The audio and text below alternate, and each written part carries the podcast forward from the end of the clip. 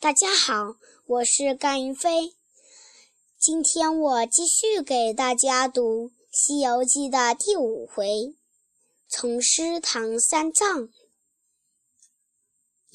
五百年以后，观音菩萨奉了如来佛祖的法旨，带着锦锦兰、袈裟等宝贝来到东土大唐。暗中选定高僧唐玄奘为西天求取真经的人，指示给唐太宗。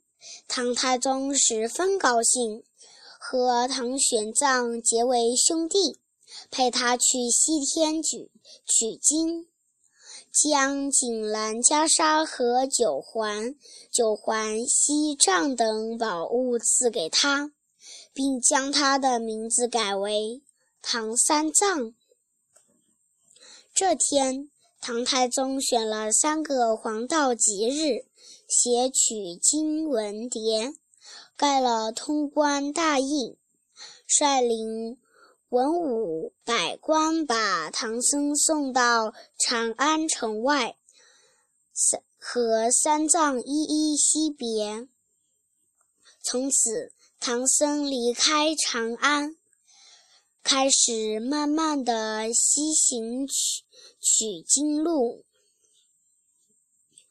唐僧骑着马，沿着山路缓缓前行。这天，他来到一座大山前，忽听山脚下有有人大喊：“师傅，快快过来！师傅，快过来！”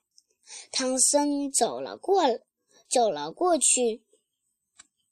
猴王一见唐僧，就喊道：“如来佛祖压我在此，让我等你，保你到西天取经。”唐僧听了非常高兴，可是又发愁：“我又没有开山的神斧，如何救得了你？”悟空说：“师傅，把。”把你把山顶上如来佛的金字压贴拿掉，我就可以出来了。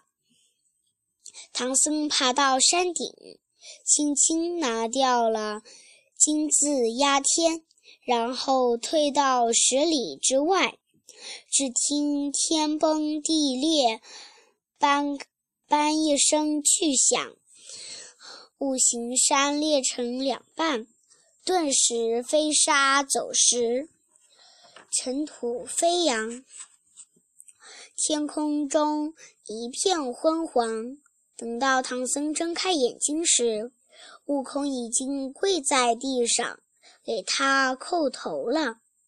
唐僧见他赤身赤身裸体，就从包袱里拿出一套衣服让他穿上，问道。你叫什么名字呀？我叫孙悟空。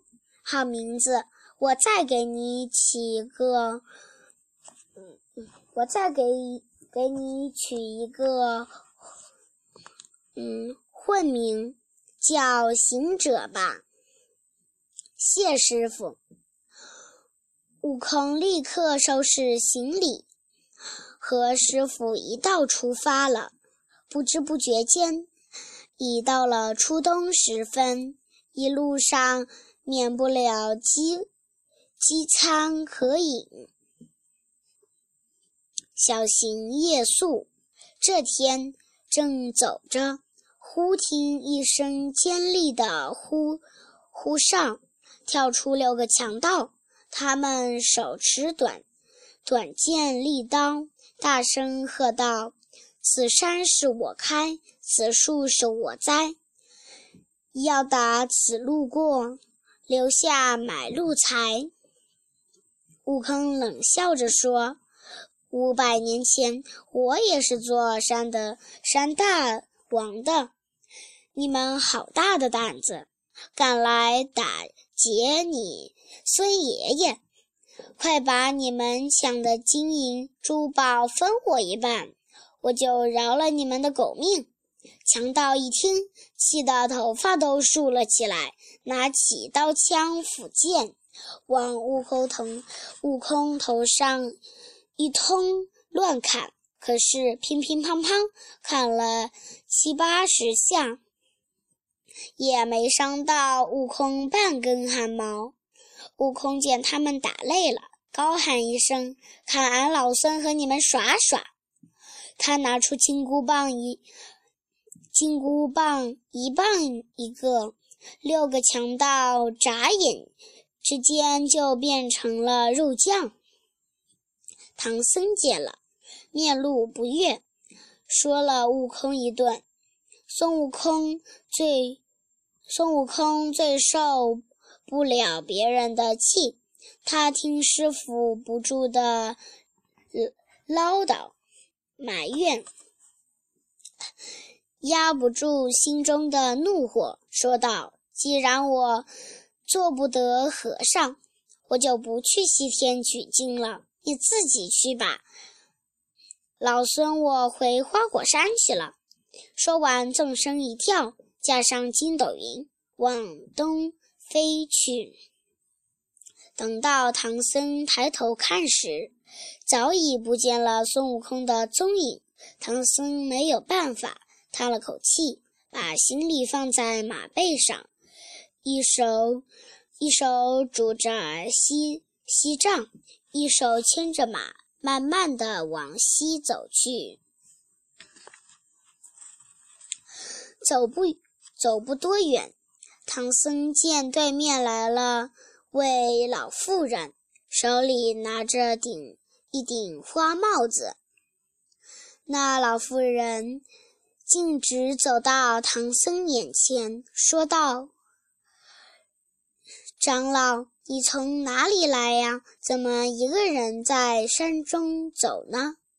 唐僧叹口气。把悟空赌气走了的事告诉了老妇人。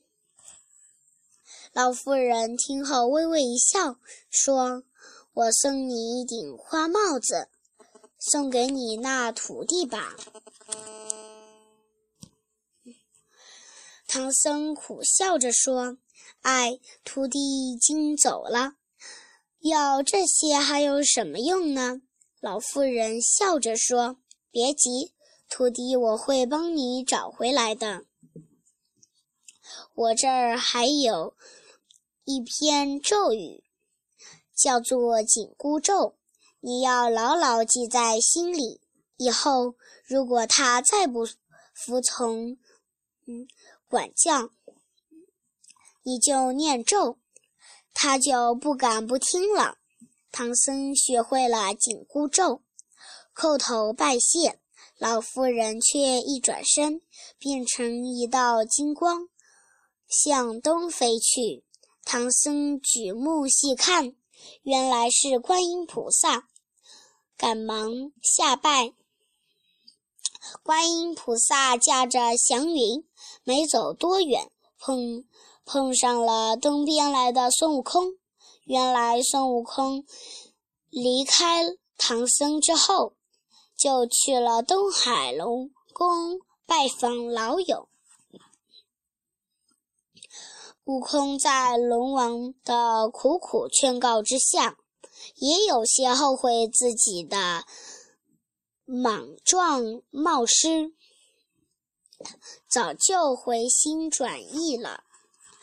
见了观音菩萨后，悟空二话不说。翻了个筋斗，就追赶唐僧了。见到唐僧，悟空忙把去龙王那的事情说了一遍，又问师傅：“你也饿了吧？我去化些斋饭来。”唐僧摇摇头说：“不用了，包袱里还有些干粮，你给师傅拿来吧。”悟空打开包袱，发现那顶花帽子。非常高兴，便对唐僧说：“师傅，这帽子好漂亮，送我吧。”唐僧点头答应了。悟空高兴地抓耳挠腮，戴上了帽子。嘿，不大不小。唐僧要试试紧箍咒灵不灵，就小声念起了咒。悟空马上疼得满地打滚，拼命去扯那顶帽子，可帽子上的金箍却怎么也取不下来。悟空这才发现头疼是因为师傅在念咒，嘴里喊着：“师傅，别念了，别念了。”暗地里却取出金箍棒，想把唐僧一棒打死。唐僧见了紧箍咒越念越快，悟空的头也越来越疼，没有办法，只好跪地的求饶：“师傅，是我错了，徒儿知道错了。”不要再念咒了吧！唐僧见他真的知错了，这才住了口。悟空的头马上就不不痛了。他想这咒语一定是观音菩萨教的，就吵着要去南海找观音菩萨算账。唐僧说：“他既然能教我这紧箍咒，肯定也会念。”你找他是也是自讨苦吃。悟空猛吸了一口气，心里恨恨的，但也不敢再胡来了。